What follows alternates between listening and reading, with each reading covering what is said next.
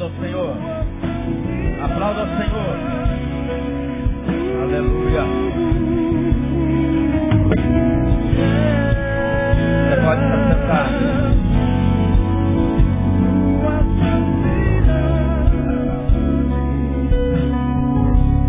Aleluia. Queridos, nesse encerramento do Congresso dos Homens 2015, nós temos a honra de receber nosso irmão, pastor Antônio Carlos Costa. Eu queria convidá-lo a vir aqui. O pastor Neil vai estar orando pelo senhor. Mas eu quero dizer ao Antônio, que é uma referência para mim, como pastor Neil e o pastor Ariovaldo Ramos, num tempo onde os homens estão desconstruindo um pastor no coração de outros, eu faço questão de dizer algo que não é para encher linguiça, mas é uma verdade na minha vida. Uma vez eu ouvi John Wesley num livro dizendo sobre John Bunyan, dizendo assim, corte este homem em qualquer parte do corpo dele e você verá saindo Bíblia de lá. Eu digo a mesma coisa de ti, que tu és uma referência para nós e certamente hoje tu irás ministrar uma palavra tremenda no coração dos homens. Amém? Amém. Vamos orar, irmãos, curva a sua cabeça. Pai, nós te louvamos por mais uma vez nos trazer o Carlinho aqui. Amém, Toda vez que ele vem, ele nos abençoa. E por isso ele volta tantas vezes. Porque a sua palavra é relevante, sua palavra nos faz pensar. Sua palavra mexe com a gente. Sua palavra na boca dele tem nos feito pensar sobre a nossa própria existência, sobre a, a nossa relevância nesse planeta. Que não seja diferente nessa noite. Tu tiraste da sua igreja, a Igreja Presbiteriana da Barra, tu tiraste do seio da sua família para estar aqui conosco nessa noite. Nós te louvamos por isso. E que ele seja usado pelo Senhor para ministrar a tua igreja nesse lugar. Nós oramos e o abençoamos no nome de Jesus. Amém. Aleluia. Aplauda o Senhor pela vida do Carlinhos. Muito obrigado. Irmãos queridos, uma boa noite. Como vocês podem ver, estou vestindo a camisa. Porque eu não sei quantos pastores desse país têm o privilégio de, num, curto espaço de tempo, pregar a palavra de Deus duas vezes aqui na Igreja Batista Betânia. Então, o pastor Neil falando, olha, só falta você virar membro. Então, estou aqui, já vesti a camisa, só estou aguardando o convite. É, então, foi uma batalha chegar, me perdi pelo caminho, mas ah, agora interessante que eu tenho observado o seguinte, José, esse negócio do Botafogo na segunda divisão, os jogos são no sábado, na sexta, eu estou mais tranquilo no domingo. Não fica aquela adrenalina, aquela coisa me perturbando, que eu tento me desviar. Mas o inimigo sabe que me perturba. Aí fica aquela pressão sobre o fogão. Então agora na Série B, mas vamos ter que voltar. E tem um aí que está caindo, para tristeza de um grande amigo meu. Né? Mas Louvado seja o nome do Senhor por esse privilégio de estar aqui com os amados irmãos. Eu vi aqui um vaso com a camisa preta e branca, mas olhei bem, não é do Botafogo, é outra, né? Então é lá da, da, da Itália, né? Botafogo. Então tá bom. É um time pentecostal, né? Time pentecostal. Irmãos queridos, vamos abrir a Bíblia lá em Mateus, capítulo 9, verso 35. Alisson, pastor Neil, é uma honra. Muito obrigado. Para mim não é coisa de só menos importância estar aqui hoje pregando a palavra de Deus novamente. E que Deus nos abençoe e que haja profecia, que haja palavra de Deus, que haja transcendência em nome de Jesus. Mateus capítulo 9, verso 35. Todo mundo achou? Diz assim: E percorria Jesus todas as cidades e povoados Esse fato do ministério de Jesus tem me ajudado enormemente. Isso porque o meu ministério mudou de 2007 para cá. Até 2007 eu me dedicava à tarefa de preparar sermões e pregar. Passava horas e horas no gabinete pastoral, no escritório, orando, lendo, estudando meu texto, preparando os meus sermões e a fim de assumir o púlpito e pregar a palavra de Deus, acreditando, como acredito até hoje, que essa é a maior contribuição que eu posso dar à igreja. Pregar expositivamente a palavra de Deus. Então, até 2007, vivi fielmente. Meu ministério, tendo como referência esses grandes pregadores. John Wesley, João Calvino, John Stott, o grande Martin Lloyd Jones. Aqui, falando do nosso país, o reverendo Antônio Elias, expositores bíblicos, homens que se preparavam para pregar e que se dedicavam à tarefa de pregar o Evangelho. De 2007 para cá eu tive que tomar uma decisão. E como o Espírito Santo fala com o pastor presbiteriano, e às vezes a gente pensa que nós presbiterianos, a gente só pensa. Né? Então, o Espírito Santo não fala. Mas eu acredito que Deus falou com esse pobre pecador. E diz o seguinte, você tem que viver a sua vida, meu servo.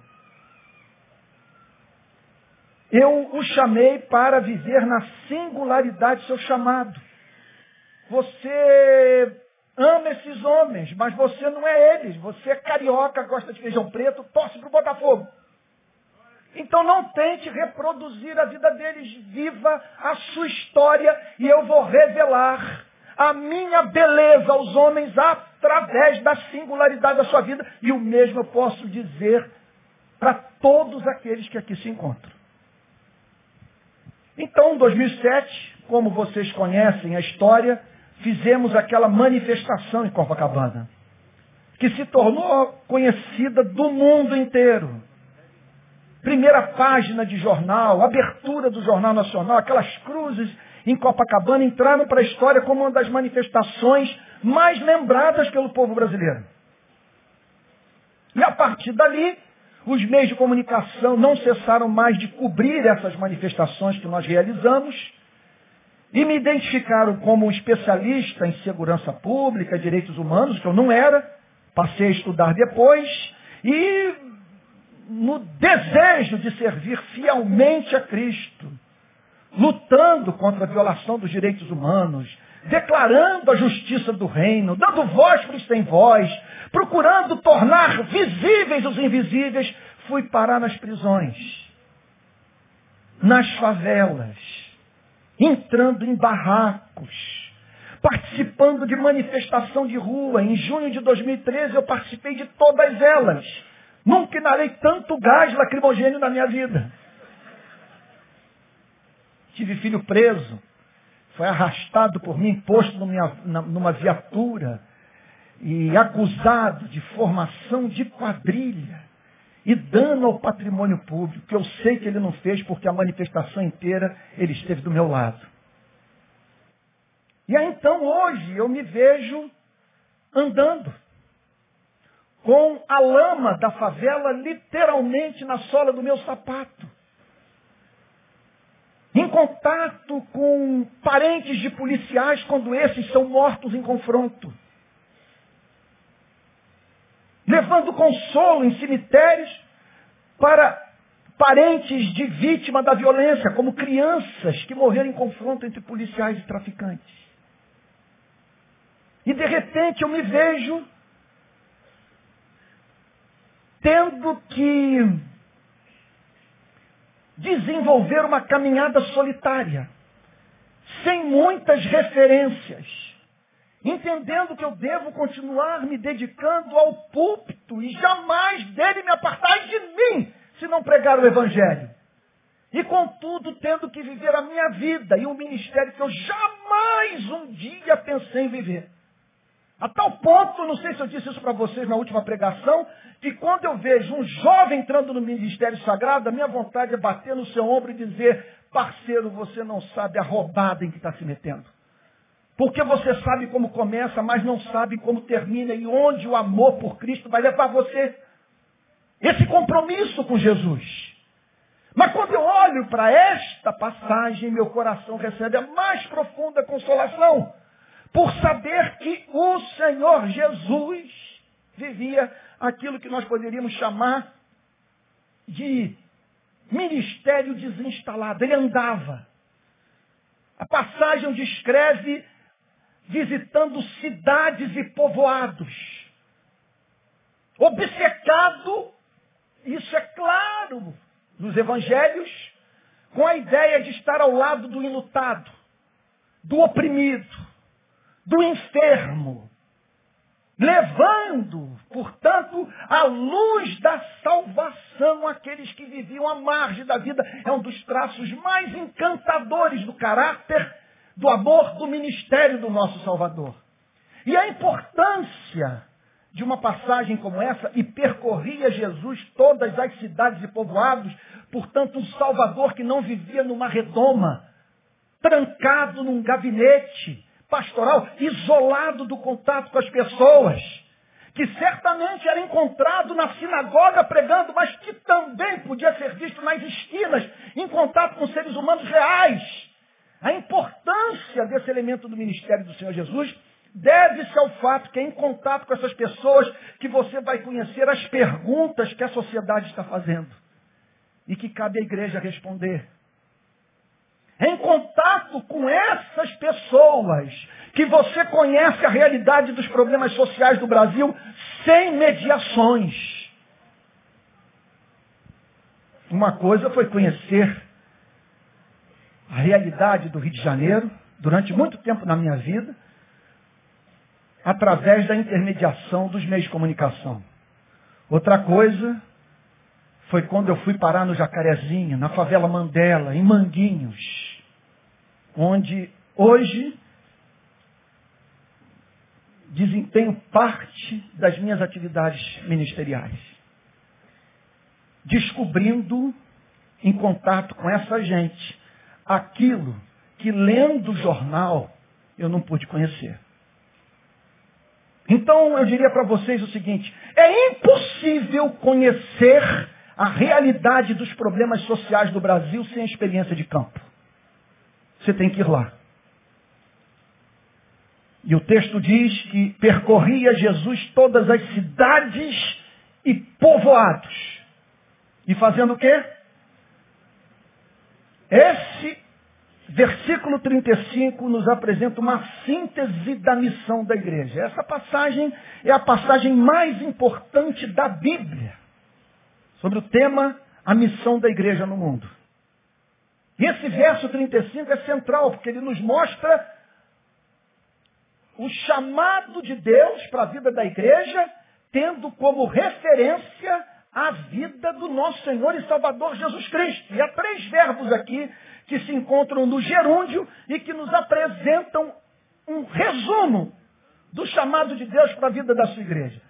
Ensinando nas sinagogas, pregando o evangelho do reino e curando toda sorte de doenças e enfermidades. Então o Senhor Jesus ensinava, pregava e curava. Ele ensinava, pregava e curava porque, mediante essas expressões de amor, ele atendia às principais necessidades humanas. Os homens precisam aprender a pensar de modo bíblico. Os homens carecem de um encontro com Deus através da pregação do Evangelho. E necessitam também de cura. E por isso o Senhor Jesus ensinava, pregava e curava. Não há mínima dúvida de que há uma diferença nesse verso 3, ou melhor, nesse verso 35, muito grande entre o trabalho de ensinar e de pregar. São palavras no original completamente diferentes. Ensinar fala do trabalho de um mestre. Pregar fala da atividade de um arauto. Um se propõe a apresentar a verdade de modo didático, revelando os seus pressupostos, fazendo suas aplicações práticas, enquanto que o outro se levanta como um arauto para trazer uma mensagem com autoridade em nome do rei. E nós precisamos urgentemente desses dois ministérios. Precisamos do ministério de ensino. Precisamos ensinar a igreja, os convertidos, a conhecerem o Antigo e o Novo Testamento. Terem contato com as sessões narrativas da Bíblia. Conhecerem as histórias do Antigo e do Novo Testamento. Seus principais personagens, e não apenas isso. As doutrinas que podem ser extraídas tanto das sessões narrativas quanto das sessões doutrinárias. E mostrar também, mediante o trabalho de ensino, a relação entre essas doutrinas. E como que essas doutrinas podem ser vistas a partir do todo. Essa é a grande diferença entre teologia bíblica e teologia sistemática. Na teologia bíblica você conhece a floresta. Na, perdão, na teologia sistemática você conhece a floresta, na teologia bíblica você conhece as árvores. Na teologia sistemática você conhece o sistema, as doutrinas a partir da sua interrelação interna. E na teologia bíblica você conhece os textos bíblicos, os versos, as passagens e a doutrina dentro do seu contexto imediato.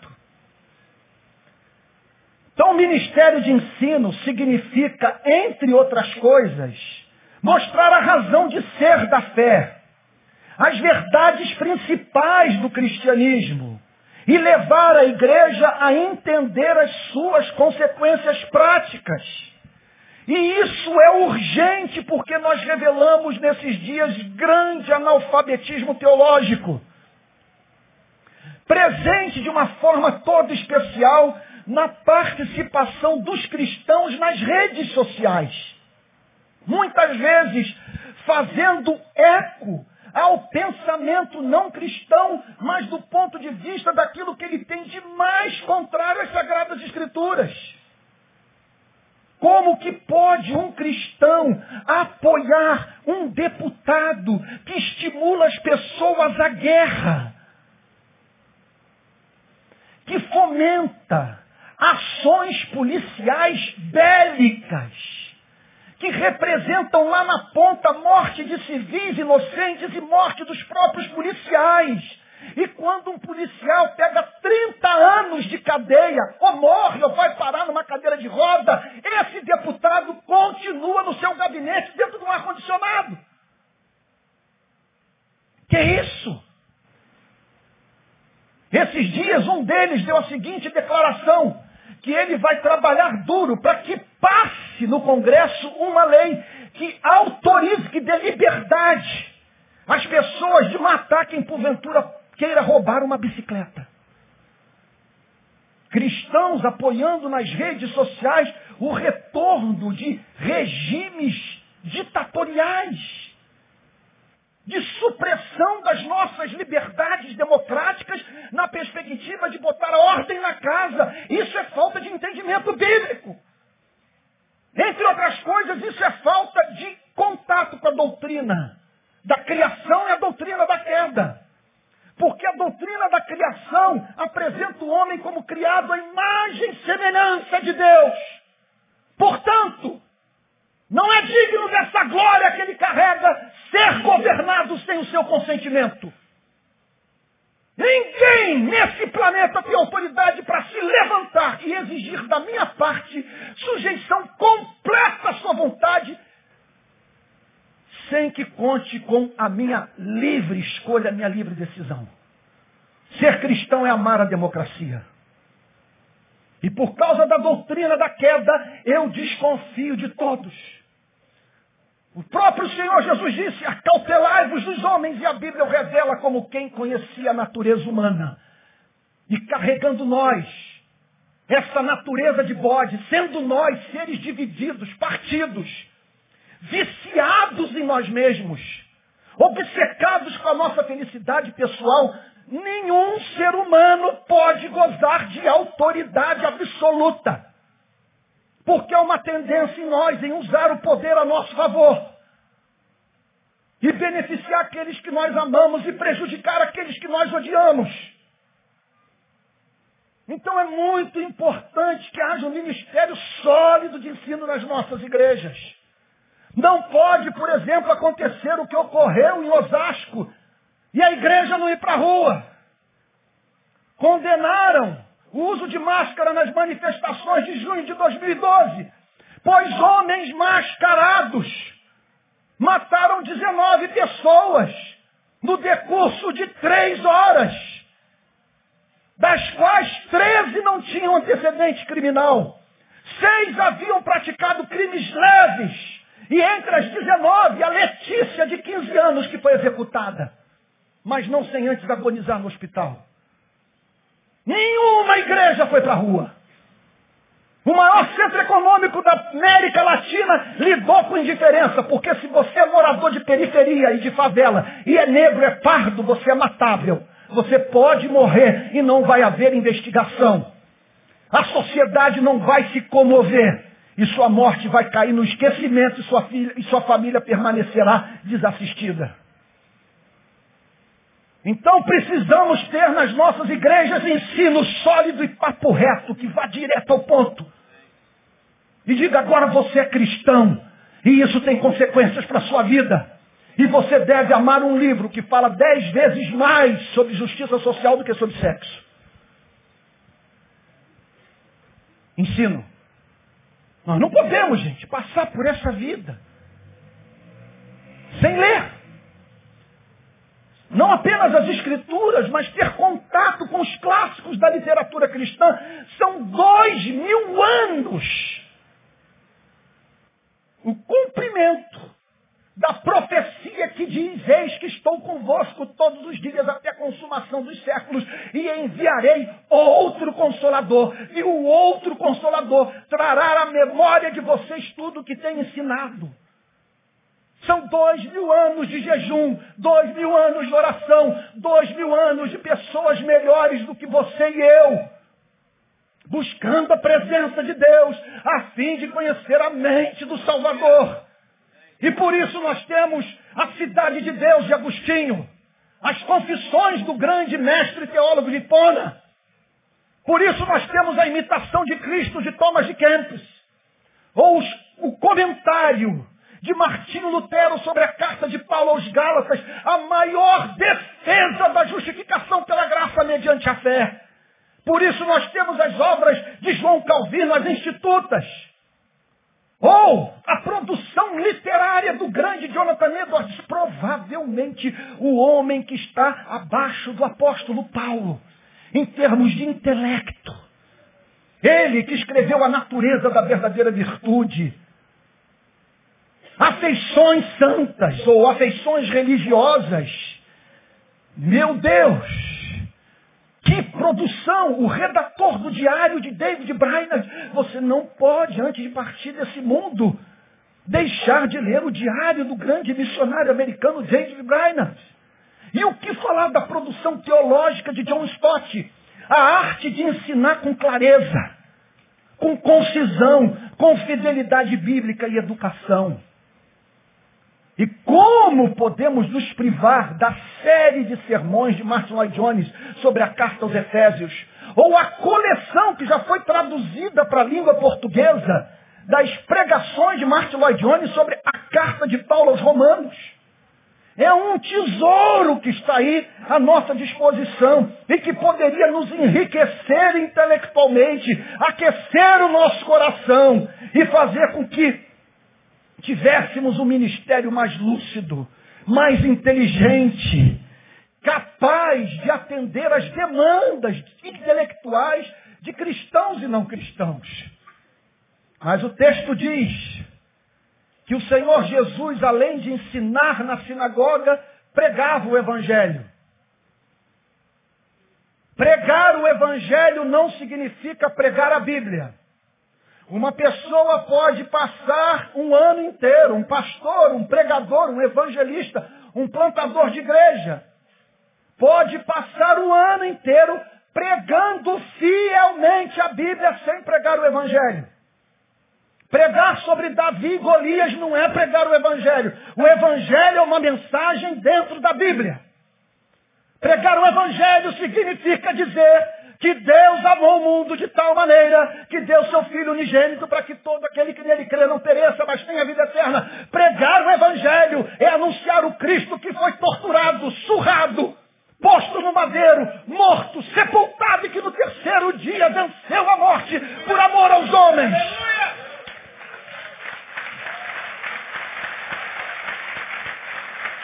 Pregar o Evangelho é anunciar a eficácia do sangue de Cristo.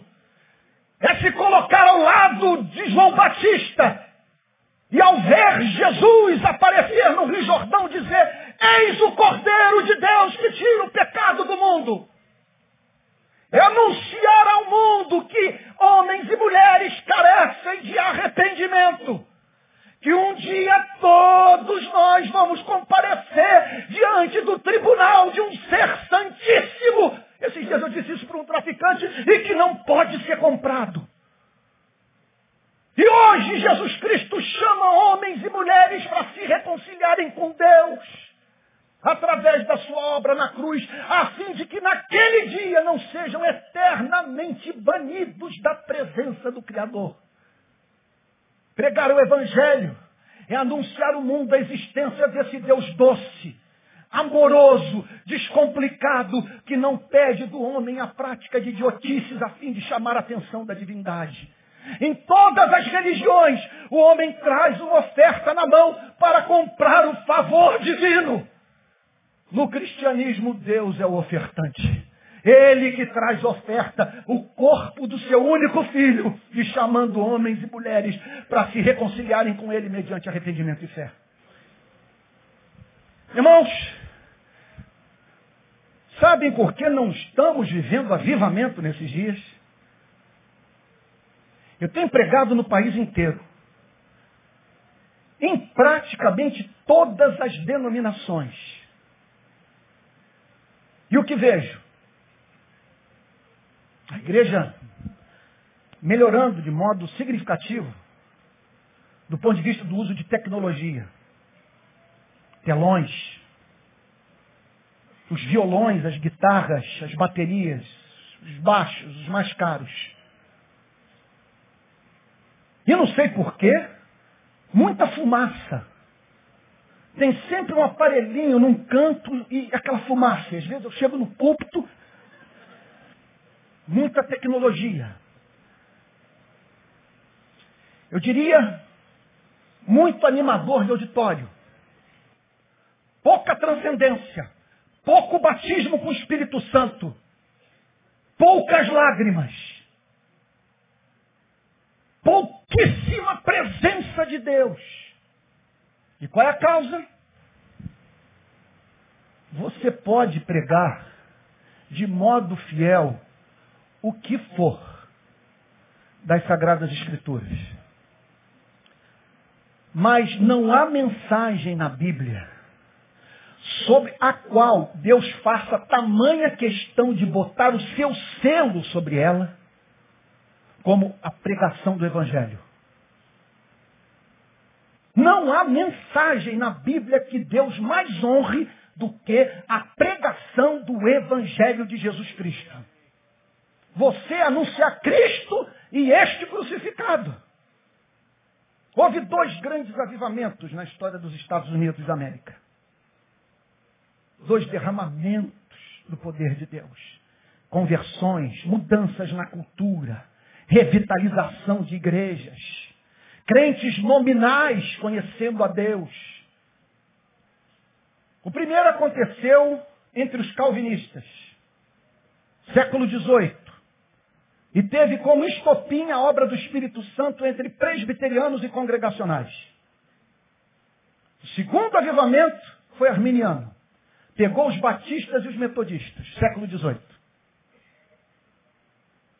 O avivamento, século XIX, o avivamento do século XVIII teve como estopim o ministério de Jonathan Edwards, que nasceu em 1703 morreu em 1758. E no trabalho de pregação desse homem, numa pequena igreja congregacional da cidade de Northampton, o Espírito Santo se derramou e abençoou a nação como um todo. Ele fala de conversões extraordinárias. De criança de três anos alcançando discernimento sobrenatural das Sagradas Escrituras da conversação na cidade, sofrer profunda alteração a ponto das pessoas tão somente falarem sobre o Evangelho de Jesus Cristo. Em todas as casas, profunda alegria pelo fato de um parente ter se reconciliado com Deus através da pregação do Evangelho. Agora, uma coisa chamou a atenção de Jonathan Edwards. Ele fez um levantamento das pregações de domingo feitas por ele que antecederam o Pentecostes. E o que ele descobriu? Que ele havia passado um período pregando sobre a mesma doutrina. A doutrina da justificação pela graça mediante a fé, que Martinho Lutero diz. Esse é o artigo de fé mediante uma igreja permanece de pé ou cai. Não há igreja sem a compreensão dessa doutrina. Sobre o que ela fala. Como que o homem pode se considerar justo aos olhos de Deus? E o que ela ensina? Que a justificação é obra da graça, não é desempenho.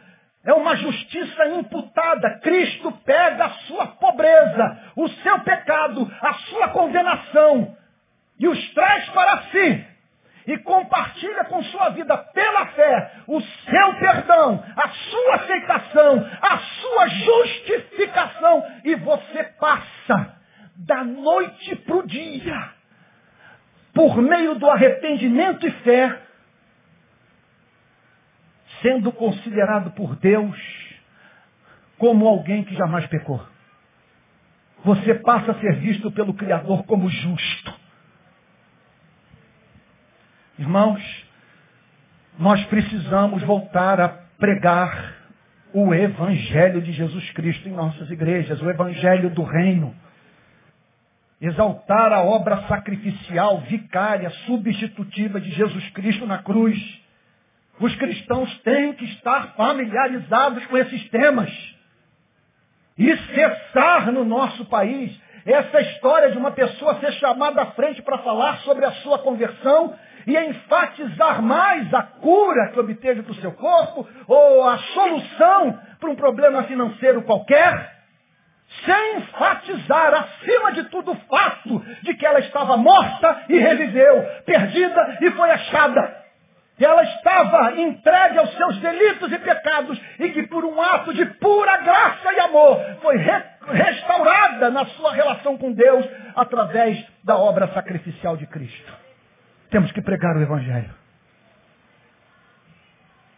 E em terceiro lugar, o texto diz que o Senhor Jesus curava as pessoas. O ministério de cura do Senhor Jesus tinha três objetivos. Número um, e agora você vai entender por que houve tanta concentração de milagre no primeiro século e ao longo da história do cristianismo, esses milagres vão se tornando mais escassos. Porque os milagres tinham como objetivo botar o selo de Deus sobre a pregação de Cristo e dos apóstolos. Era o momento da, da formação da nova relação de Deus com a sua igreja baseada numa nova aliança no sangue do Cordeiro. E a mensagem era tão inusitada, tão surpreendente, tão original, e enfatizava de tal maneira um amor que os seres humanos tão pouco conheciam, o amor do Criador pelos pecadores, que necessário foi que nas pregações Deus botasse o seu selo,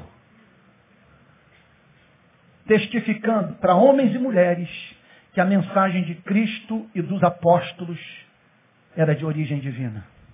Vocês imaginem, gente, como que tudo isso se fez necessário. O Senhor Jesus encontra uma mulher que estava prestes a ser morta pela religião pastores, teólogos, diáconos, presbíteros, queriam a sua destruição porque ela havia sido apanhada em adultério. E aí o Senhor Jesus se levanta de forma surpreendente e silencia a religião.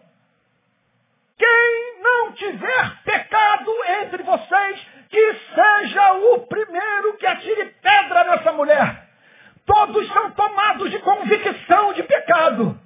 O Senhor Jesus vira-se para essa mulher e diz, onde estão os teus acusadores? Ninguém te condenou, nem eu tampouco te condeno. Agora vá e não peques mais, e doravante, separe Deus de religião, porque eu anuncio um Pai de amor, que perdoa pecados, e que acolhe gente como você que perdeu a esperança pela sua própria vida. Aí o que, que acontecia?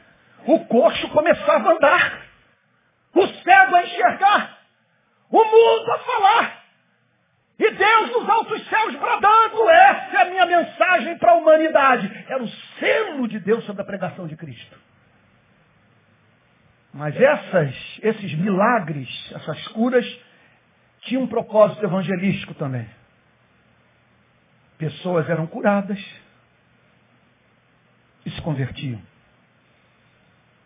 O caso, por exemplo, da mulher hemorrágica, de um daqueles dez leprosos e poderíamos mencionar tantos outros. Agora, esse ministério de cura era pura expressão de amor, de compaixão. Era Jesus pegando o atrofiado,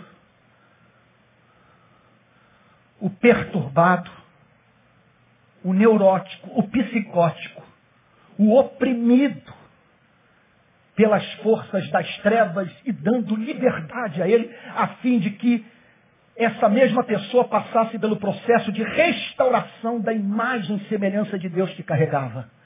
O que possibilitava essa mesma pessoa a caminhar com suas próprias pernas, a voltar para a estrada da vida, a ser senhora, senhor da sua própria existência. Não há mínima dúvida que hoje Jesus chama a sua igreja para esse tipo de ministério. Onde tiver gente encurvada, onde tiver gente que não consegue viver à altura do seu potencial de imagem e semelhança de Deus, gente privada de fazer arte, de produzir tecnologia, de servir a humanidade através do exercício da sua profissão, Gente que por uma limitação ou outra não consegue servir a Deus na extensão daquilo que poderia fazer se estivesse em plenas condições de vida. Então, o exemplo de Cristo chama a igreja para trazer ao mundo esse ministério de cura, livrando o homem daquilo que o limita repito, que o impede de viver com dignidade. Então a missão da igreja inteira está aqui. O Senhor Jesus, com os pés sujos, da poeira, da estrada, da Palestina, ensinava, pregava e curava. Esse é o chamado de Deus para a sua, para a minha vida, para a vida de uma instituição como essa. Ajudar as pessoas a pensarem de modo bíblico, reconciliar o pecador com Deus contra quem pecou e oferecer cura. A restauração da vida, a fim de que esse que teve contato com a igreja entenda, entenda o sentido da promessa, eu vim para que tenham vida e a tenham em abundância. Verso 36. Vendo ele as multidões, compadeceu-se delas, porque estavam aflitas e exaustas, como ovelhas que não têm pastor. É tanta riqueza que eu nem sei por onde começar. O texto descreve o Senhor Jesus batendo os olhos naquela massa de gente. Mães com filhos pequenos, doentes no seu colo. Homens desempregados. Pecadores que se sentiam indignos e sem esperança. Endividados paralíticos, cegos, mudos e surdos, homens e mulheres sob um regime político despótico e uma religião que não se importava com o homem. A ponto do Senhor Jesus dizer para a liderança religiosa do seu tempo: vocês não entram no reino dos céus e não deixam os demais entrarem. E quem tem contato com vocês é envergado pelo peso, pelo fardo do seu conservadorismo. Vocês atam fardos pesados sobre os ombros dos homens, fardos que vocês não conseguem carregar. E o texto diz então que Jesus é tomado de comoção. É possível, é possível que ele estivesse chorando. E por isso Mateus fez o registro. Compadeceu-se delas. Então notem. Em nome de Jesus. Penso que posso fazer uma declaração como essa com a anuência do pastor da igreja. A missão dessa igreja, como a missão de toda igreja verdadeira de Cristo, que não se deixou transformar em sinagoga de Satanás, é humanizar as pessoas. O contato com essa instituição tem que torná-lo mais humano. Você não pode ler os jornais, assistir o noticiário na televisão. Foguete explode base dos médicos sem fronteiras no Afeganistão. Palestino mata dois judeus no Muro das Lamentações. Israel lança um foguete sobre a faixa de Gaza.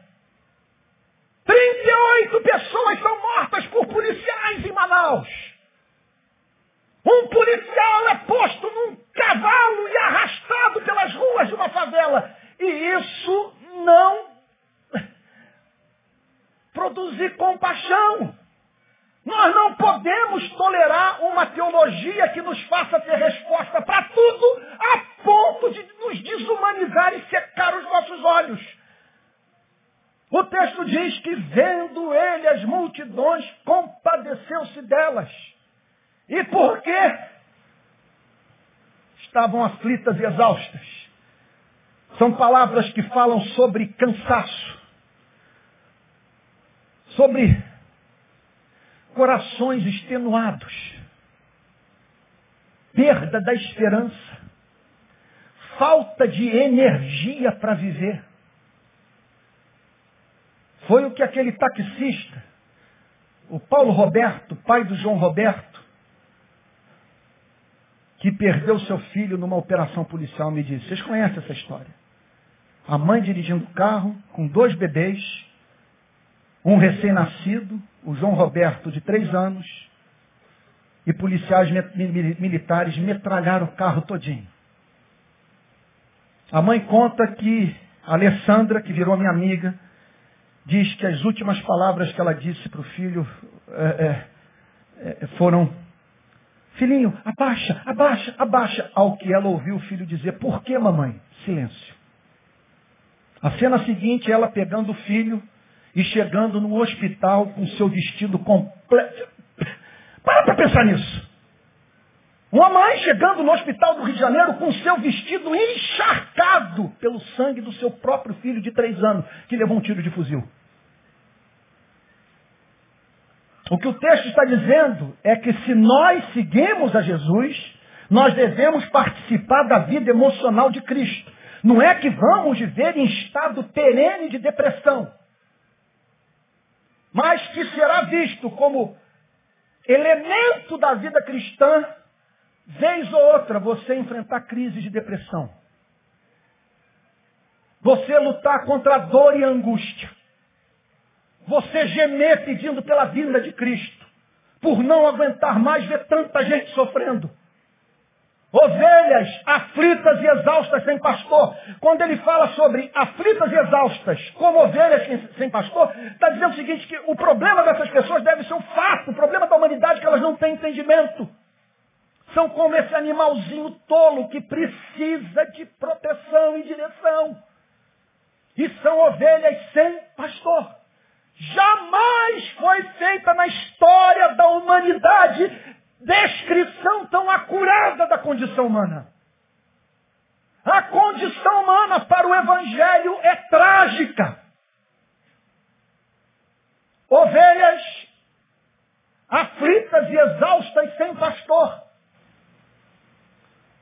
Olhem, gente, para a vida que esses oito bilhões de seres humanos vivem. Aqui estamos nós. Vocês e eu. Sonhando, lutando, trabalhando, planejando. Comendo para trabalhar, trabalhando para comer. Até que chega um ponto em que você se depara com uma muralha gigantesca.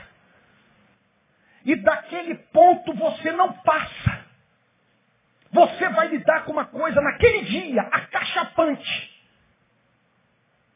Porque a Bíblia diz, todos os nossos dias foram escritos e determinados quando nenhum deles havia ainda. E ali, quando aquele dia chegar, quando você não puder mais avançar, acabar os sonhos, os projetos, a satisfação dos seus desejos, naquele dia, você vai ter que se separar de tudo o que tem. Outras pessoas vão usar as suas roupas. Seus bens podem ser compartilhados com gente que você não conhece. E naquele dia você vai ter que se separar de todos os que ama. Naquele dia você vai ter que separar dos seus filhos, do seu cônjuge. Pode acontecer do hoje, objeto do seu amor, vir a parar nos braços de outro. Por isso que no livro de Jonas encontramos declaração tão, meu Deus, reveladora dessa miséria. O homem nascido da mulher vive breve tempo, cheio de inquietação. Nasce como a flor e murcha, foge como a sombra e não permanece. Por isso que o Senhor Jesus vira-se para aquele homem e diz, louco, esta noite te pedirão a tua alma e o que tens preparado para quem será. Você pare para pensar num indivíduo meu Deus! Que tem acesso a esse fato, que não é um idiota completo, ele pensa e consegue antever o que o aguarda, ele vai morrer. Cemitério do Caju, Sulacap, ele, não há nada que sacia a fome desses locais. Eles estão sempre com a boca escancarada, aguardando o homem, e nunca se satisfazem. Você imagine uma pessoa ter acesso a essas informações, ter esse entendimento com referência à vida e não ter a esperança de Jesus Cristo. Não conhecer o Evangelho. Não poder dizer, todo aquele que vem a mim, ainda que morra, viverá eternamente. Agora, pense na vida que essa pessoa vive. Cercada de sofrimento, dor, de inquietação. Vive para alcançar os seus sonhos. E quando os alcança, teme perdê-los. Em estado constante de inquietação. Submetida a, regimes políticos e econômicos perversos. Tendo que fazer parte dessa cadeia de exploração Homem explorando homem. Faço um contrato contigo.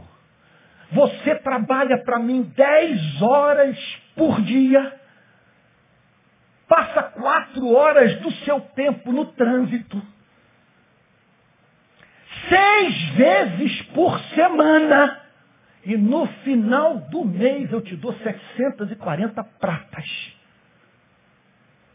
Certamente você não vai ter tempo para o amor, não vai ter tempo para a poesia, não vai ter tempo para a literatura, não vai ter tempo para o contato com a natureza. Como a folga é apenas uma vez no domingo, você não vai ver nem as pessoas que ama. Vai estar privado do relacionamento com seus pais, com seus filhos. E trate de aceitar, porque pior do que isso é você morrer de fome.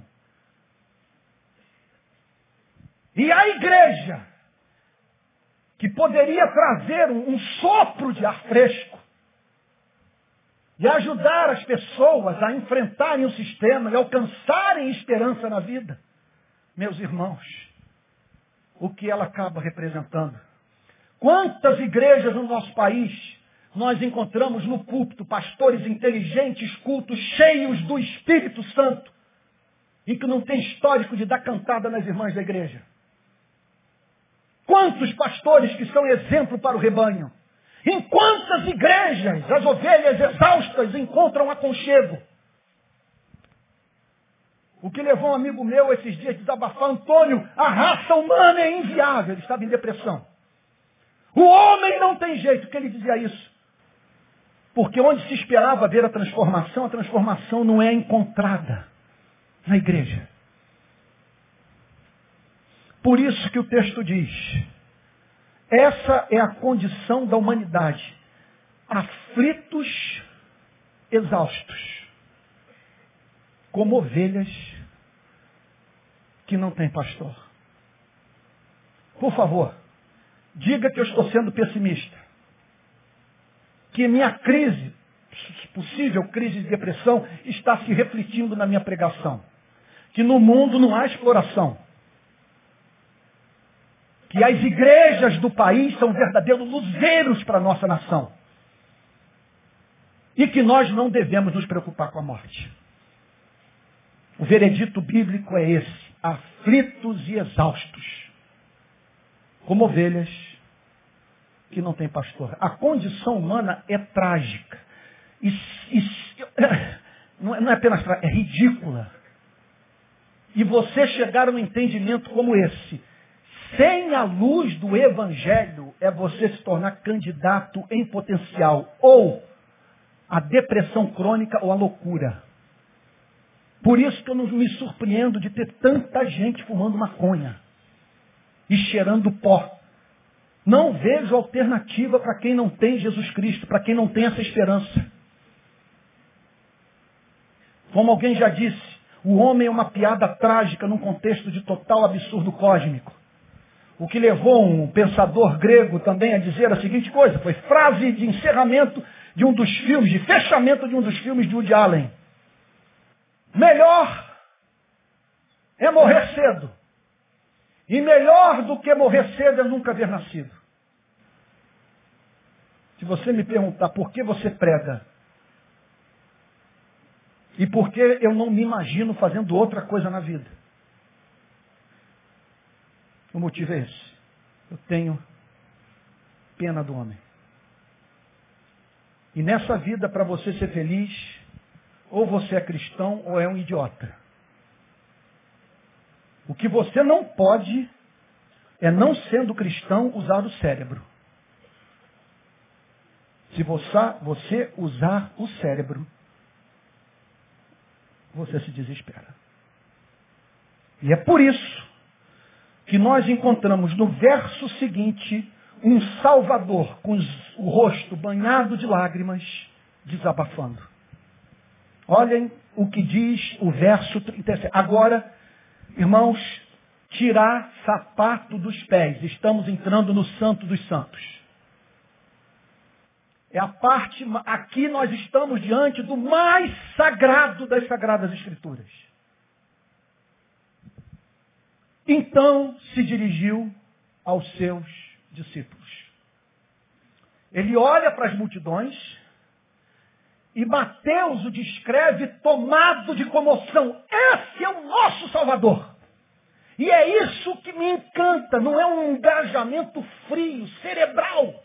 Suas afeições estão envolvidas. Compadeceu-se delas porque estavam aflitas e exaustas como ovelhas sem pastor. E aí então, na sua dor, Jesus, nosso Salvador, decide desabafar. E pergunta a vocês, com quem ele desabafa? Desabafa com a igreja. O texto descreve abrindo o coração com os seus discípulos. E agora a bomba atômica.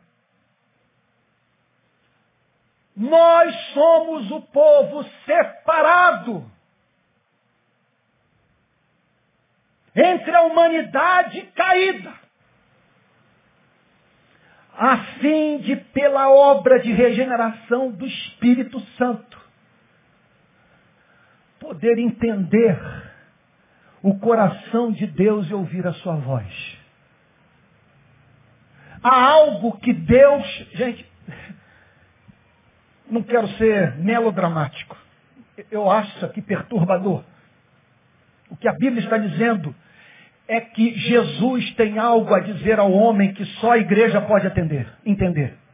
Repito, Jesus tem algo a dizer à humanidade que só a igreja pode entender. Por isso, a declaração do verso 38. Então, então se dirigiu aos seus discípulos. Deixa eu entender por que, que eu digo que essa passagem é santa. Não apenas pelo que ela declara, mas por força das circunstâncias em que o declarado é dito. O que eu tenho a dizer para você é o seguinte: será profundamente ofensivo a mim, da sua parte, se você um dia me ouvir falando com você com lágrimas e banalizar o que eu digo. Porque quando eu chego ao ponto de chorar, e quando eu estou falando da minha própria vida, eu estou falando de uma experiência que não é comum. Quando eu chego ao ponto de chorar, é que as minhas entranhas foram tocadas. Não é que ele disse para os seus discípulos, a seara é grande, mas os trabalhadores são poucos. É que ele disse isso chorando. Ele disse isso sob forte comoção. Por isso que eu digo que essa passagem é sagrada. Porque é Jesus com os olhos marejados, abrindo o coração com a sua igreja, porque é de se esperar que a igreja entenda o coração de Deus. E não há mínima dúvida que Jesus tem muito a falar para uma igreja como essa. Numa igreja como a que eu pastoreio. Aqui no Rio de Janeiro também. Igrejas que estão imersas numa cultura de violência, de beligerância. A nossa cidade adoeceu. Policiais morrem todos os dias. Crianças têm perdido a vida em troca de tiro entre traficantes e policiais. Os crimes mais bárbaros acontecem na nossa cidade. E a cidade não para. E ninguém grita o que teria feito moradores de Berlim, de Paris, de Amsterdã, de Nova York, irem para as ruas. Não nos comove. Não há mínima dúvida que Jesus tem muito que dizer para uma igreja que vive numa Babilônia como essa. Entendam, nós somos cristãos na Babilônia. E o que Jesus tem a dizer para a igreja? A seara é grande, mas os trabalhadores são, são poucos. O que significa o seguinte: entrar no ministério cristão é provar uma profunda crise de solidão. É impossível você ser ministro em que área for de atividade da igreja sem que você prove de uma profunda solidão? E olhe para a direita, olhe para a esquerda e veja pouquíssimos caminhando ao seu lado. Porque a seara é grande. É muita injustiça. É muita pobreza. É muita violação dos direitos humanos. É um mar de cidades do planeta que não tem ao menos uma igreja. Há cidades inteiras do sertão do Nordeste que não tem uma única igreja plantada, nas quais não há o testemunho de Cristo. A seara é gigantesca. Mas os trabalhadores são poucos. Por que os trabalhadores são poucos? Porque nós somos obcecados com a nossa felicidade que porque nós somos doidos de amor por nós mesmos. E quando, tornados membros de uma igreja como essa, se o sermão se transforma em papo reto, E a igreja é chamada santificação, ao serviço. O membro manda uma nota para o pastor dizendo, se o senhor continuar pregando esse tipo de mensagem, eu vou para a igreja ao lado. Como diz Richard Lovelace, teólogo americano, falando sobre a decadência do protestantismo nos Estados Unidos. Causa número um, as congregações passaram a pagar os seus pastores a fim de que estes livrassem a igreja do contato com o Deus real. Causa número dois, os pastores, os músicos passaram mais a entreter os bodes do que alimentar as ovelhas. A seara é grande, os trabalhadores são poucos. Veja, não está dizendo que são poucos os que querem tocar. Não está dizendo que são poucos os que querem, os que querem estar numa plataforma como essa. Esses dias eu fui pregar numa igreja, me disseram que numa grande, eu só não vou dizer, eu acredito que vou entristecer Espírito Santo, porque tem gente santa nessa denominação. Então eu sei que o José vai organizar uma manifesta, um, um, vai organizar um grande congresso, que ele vai atrair 30 mil pessoas para esse evento.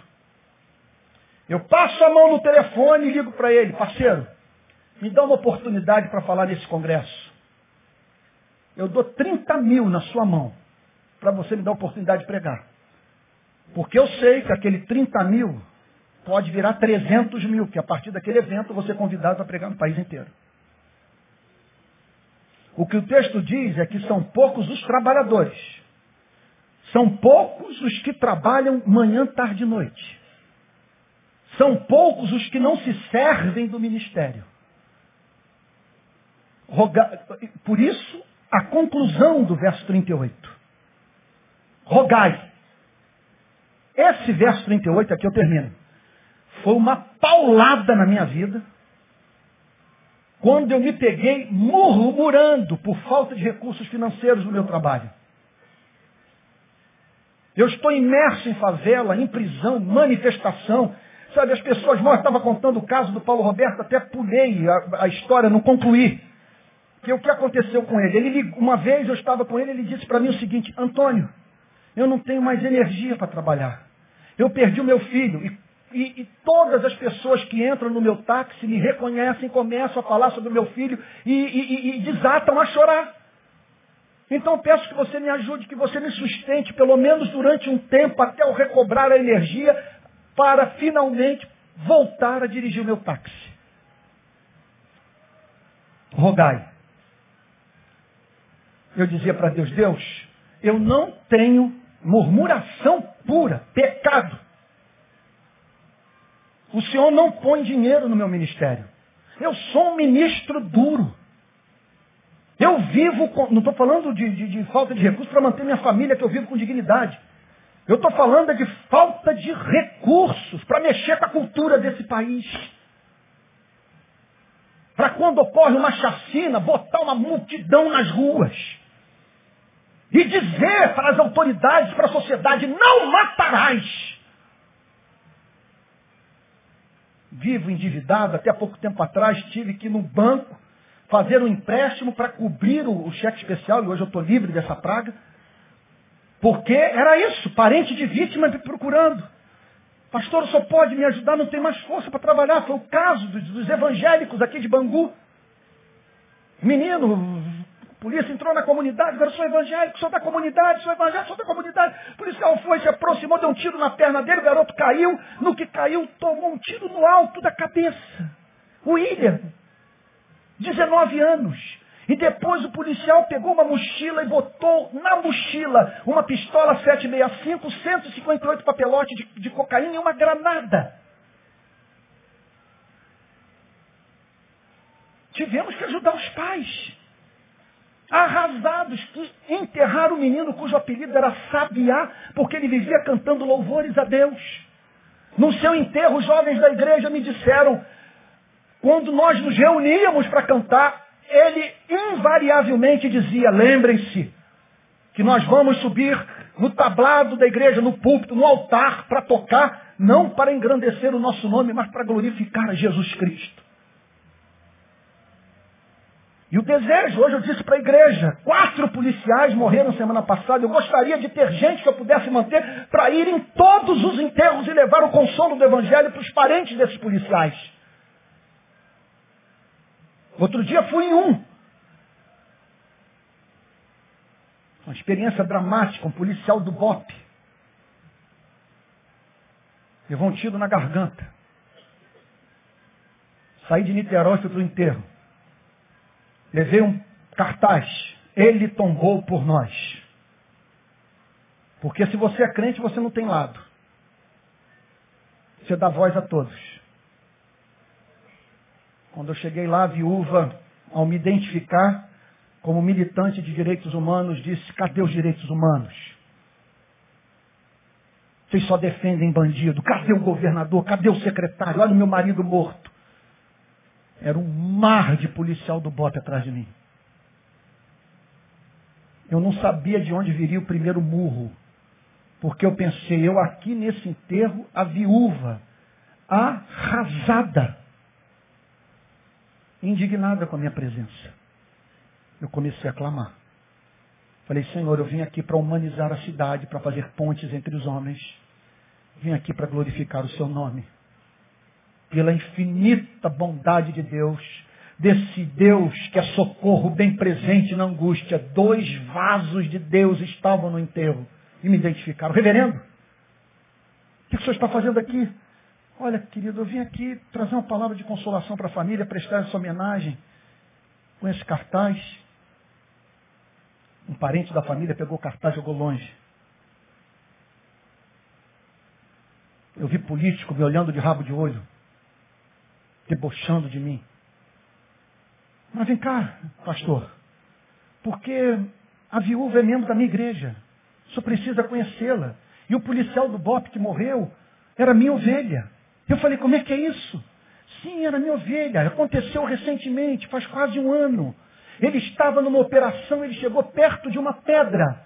Quando ele chegou na pedra, um bandido saiu por detrás, um bandido que tinha todas as condições de matá-lo, em vez de matá-lo, botou a arma no chão, a mão na cabeça e se entregou. Ele interpretou aquilo como cuidado providencial de Deus pela sua vida e se converteu. E passou a fazer parte do nosso grupo de casais. E eu ministrando para ele, recentemente, pastor. Pastor falando para mim. Ele entrou no meu gabinete e disse a seguinte coisa, pastor, só Deus sabe o tamanho da minha, da minha, felicidade. Porque desde que eu tive meu encontro com Cristo, eu não precisei dar mais um tiro. E morreu com disparo de fuzil que atingiu sua garganta. Aí os pastores me apresentaram a noiva. Quando eles me identificaram, a noiva, a esposa, perdão, quando a esposa me identificou, pastor, o Senhor me perdoe. Eu precisava desabafar e desabafei com a pessoa errada. Pastor, meu filho de cinco anos não sabe ainda que meu marido morreu. Senhor está vendo aquele carro ali? Aquele carro nós não acabamos ainda de pagar. Eu tenho uma foto do meu filho ligando para o meu marido no meio de uma operação policial, chorando, perguntando para o pai se ele ia voltar para casa aquela noite. Que Jesus pede da igreja, caia de joelhos e ore, rogai ao Senhor da seara. Esse ministério de Deus que mande trabalhadores para a sua seara, não é mande vagabundos para a sua seara. Não é mande exploradores para a sua seara. Não é mande almofadinhas para a sua seara. É mande trabalhadores. Pessoas que podem vir a envelhecer antes do tempo, selar seu testemunho com seu próprio sangue, por conta do nível de compromisso com o Evangelho de Jesus Cristo. Rogai que mande. Outro dia alguém disse para mim, eu terminei de, de expor essa passagem, ela falou, eu fui no grego e viu o sentido desse verbo mandar, equibalo. E hoje a coisa mais fácil é você fazer exegese, é só pegar o dedo e botar no iPhone, em cima da palavra, pronto, aparece o texto no grego. Equibalo. Veja o que, que o texto diz no grego. Eu falei, mas olha, o que o texto diz no grego não fala sobre tudo que está implicado nesse verso. O que acontece quando um homem chega ao ponto de se sentir enviado? Isso não acontece sem crises. Isso não acontece sem ele olhar para as multidões e se compadecer dos homens. Isso não acontece sem essa pessoa procurar a Deus e, como Maria, dizer para ele: Eis aqui o servo do Senhor, que se cumpre em mim conforme a sua vontade, gere Jesus através de mim. Rogai, pois, ao Senhor da seara que mande trabalhadores, isso é um milagre. Foi essa correção que Deus fez no meu ministério recentemente. Meu servo, não peça recursos financeiros, peça homens. Acima de tudo, peça obreiros fiéis que estejam do seu lado, guerreiros, valentes de Davi. Homens que possam dizer, não considero esta vida preciosa para mim mesmo, contanto que complete o meu chamado. Rogai, pois, ao Senhor da Seara. Porque só porque rogai ao Senhor da Seara. Porque aqui eu estou pregando. Mas, amigo, para chegar ao ponto da pregação quebrar o egoísmo, e de um egoísta você se transformar em um trabalhador, só o poder do Espírito Santo. Por isso, rogai. Porque essa é uma obra do Espírito. Primeiro tem que vencer o egoísmo, fazer com que você olhe em seguida para as multidões e delas se compadeça. E vença também a barreira do sentimento de inadequação. Eu não sou capaz. Envia outro. Quem sou eu? E a culpa? Eu me lembro, no início do meu ministério, teve um dia, eu estava em Jerusalém, literalmente em Jerusalém. E me convenci que eu jamais seria usado por Deus. Porque me faltava um elemento fundamental para o homem ser útil nas mãos de Deus, a santidade de vida. Eu me lembrava das palavras do pregador calvinista Robert Moore McShane, escocês, que morreu com 29 anos. Ele costumava dizer o seguinte, um homem santo é uma arma temível nas mãos de Deus. Eu falei, eu não sou esse homem. Jamais serei, porque quem, quem enfrenta as tentações que eu enfrento, filho de policial, meu pai me ensinou a encarar tudo, não ter medo de nada, de ninguém, e jamais criar barreira para, os, para a satisfação dos meus instintos sexuais. Nessas horas que eu amo o velho hino pentecostal inspirado em Isaías 6. E que eu digo profeticamente para você. Ele descreve o homem de Deus ouvindo uma pregação como essa e se sentindo chamado, mas ao mesmo tempo amarrado pela culpa, por se sentir indigno. Aí o hino pentecostal diz assim: o profeta de Deus se aproximando considera-se um pecador mas o fogo santo o queimando, o torna útil para o seu Senhor. Fala, Deus, fala, Deus, toca-me com as brasas do altar. Então, amados irmãos, hoje Jesus está aqui, através de um homem imperfeito, abrindo seu coração com esta igreja. Uma igreja plantada no coração da Babilônia e ele espera que essa igreja se envolva com o ministério de ensino, pregação e cura. Movida pela mais profunda compaixão, participando da vida emocional de Cristo. E por isso, oferecendo-se a Deus para ser enviada para a seara a fim de se desgastar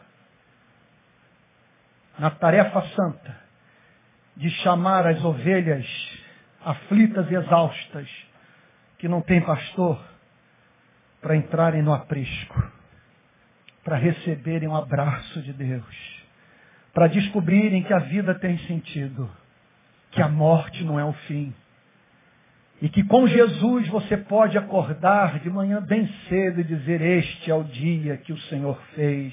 Alegremos-nos e regozijemos-nos nele. E quando vai dormir, você pode fechar o seu dia dizendo também: Em paz me deito. E logo pego no sono. Porque, Senhor, só tu me fazes repousar seguro. Que Deus batize essa igreja com o Espírito Santo, em nome de Jesus, e que Ele agora conceda dons, ministério de ensino, ministério de plantação de igreja, ministério para obra missionária, em nome de Jesus, que levante pessoas com dom de cura, pessoas que libertem os seres humanos, seja orando, seja trabalhando através de ministérios humanitários, seja lutando na esfera política, fazendo manifestação, mas onde tiver homem amarrado, que Deus levante essa igreja para dar liberdade a ele em Cristo Jesus, porque a Bíblia diz, o Espírito do Senhor Deus está sobre mim, porque ele me ungiu para pregar boas novas aos quebrantados e enviou-me para pregar aos quebrantados de coração e libertar todos os cativos. Não, eu não posso me esquecer dessa passagem, que é a passagem do meu chamamento. Estava no quarto de empregada da casa do meu pai e Deus tratou comigo. E disse que esse espírito um dia estaria em mim. E ia livrar todos os cativos. E a pôr em liberdade todos os algemados. E anunciar o ano aceitável do Senhor e o dia da vingança do nosso Deus.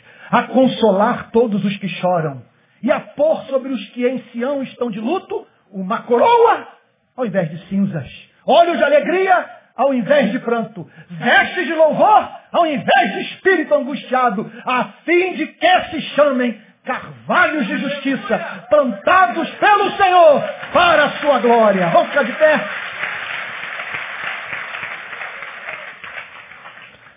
Você imagine, olha gente, em nome de Jesus, você imagine o que representa para os céus. Numa noite como essa, Jesus abriu o coração com a igreja e você dizer, eis-me aqui, envia-me a mim, botando sua vida no altar. Isso tem valor para Deus. Ele ama os seres humanos. Ele não tem prazer na morte do perverso.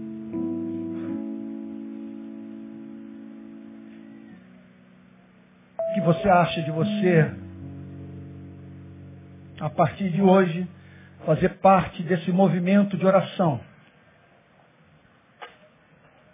Clamando a Deus que mande trabalhadores para associar. E o que, que você acha?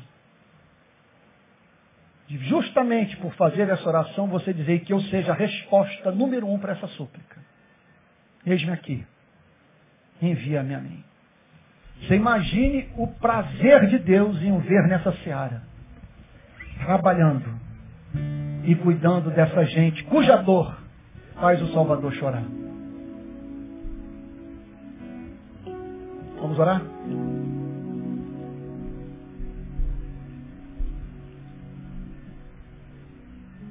Pai Santo, que passagem. O que dizer, Senhor?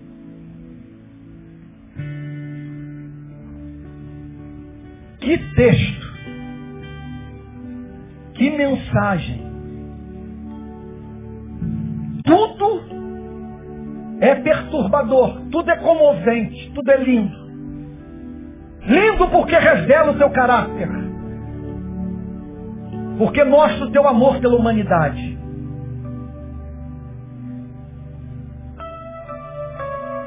Senhor, Senhor está falando hoje conosco. Mais do que falando, chorando conosco. Abrindo o seu coração com a igreja. Porque o Senhor tem a esperança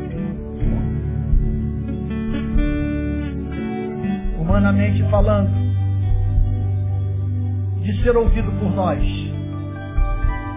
Porque só nós podemos entender o seu coração. Só nós podemos compreender que o mundo precisa da pregação do Evangelho. Que o homem precisa de contato com a Bíblia. E que não tem ideologia política que possa trazer para a humanidade o que o Evangelho apresenta.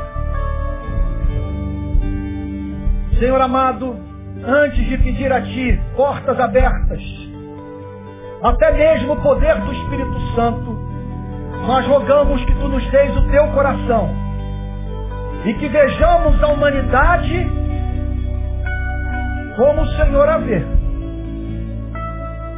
Homens e mulheres aflitos e exaustos, cuja vida mais pode ser comparada à vida de uma ovelha no mundo de lobos sem pastor.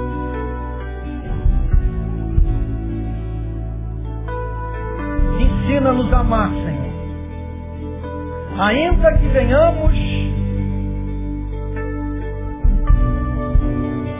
a participar das suas agonias.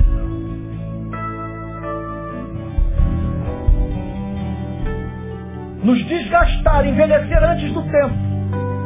Não permita que passemos por esta vida sem amar. E porque amamos, Senhor,